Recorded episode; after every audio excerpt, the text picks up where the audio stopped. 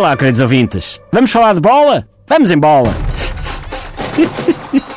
Quem me conhece bem sabe que eu adoro futebol. Eu vivo para o futebol. De manhã à noite não penso noutra coisa. A mim, se me tirassem o futebol, epá, ficava maluco. Ficava mesmo, mesmo, mesmo, mesmo, mesmo. Os meus amigos e família, na intimidade, tratam por Rui Santos. E já me aconteceu na rua ser confundido com o Helder Postiga.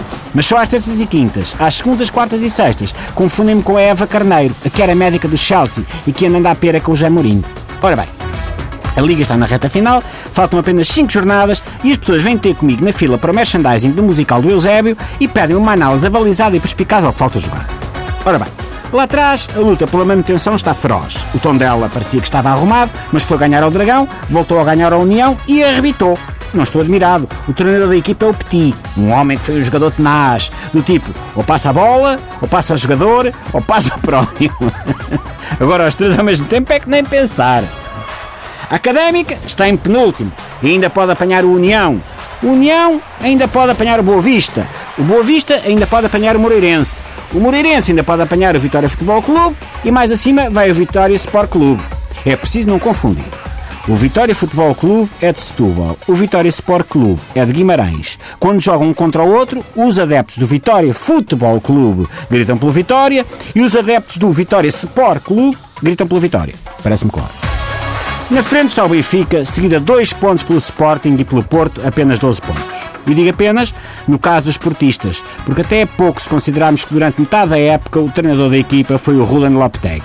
Os portistas estão furiosos e exigem a taça de Portugal, que esperam vencer, até porque já não são treinados por Julian Lopetegui. Neste domingo há eleições para a direção portista e arrisco desde já uma previsão. Eu sou assim, sou arisco. Prevejo uma vitória de Jorge Nuno Pinto da Costa por 99% e uma derrota estrondosa do outro candidato que, como sabe, é Roland Lopetegui. Mas as pessoas vêm ter comigo na fila para os bilhetes da Candonga para ver a Adele e querem saber. Ai, Adele, Adele. Uh, e querem saber quem será o campeão. E eu, que sou arisco, não tenho medo e respondo que será o Benfica. Por três ordens de razões. Está à frente, tem Renato Sanches, o melhor jogador de futebol de todos os tempos, e Pedro Guerra tem 30 mil fotocópias mal tiradas que garantem que isto é assim mesmo e acabou-se. Mas como sou arisco, volto atrás e digo que é o Sporting que vai ser campeão. Por três ordens de razões. Não tem cedido pontos, tem João Mário, que é o melhor jogador de futebol de todos os tempos, e Bruno Carvalho tem 30 mil posts no Facebook que garantem que isto é assim mesmo e acabou-se.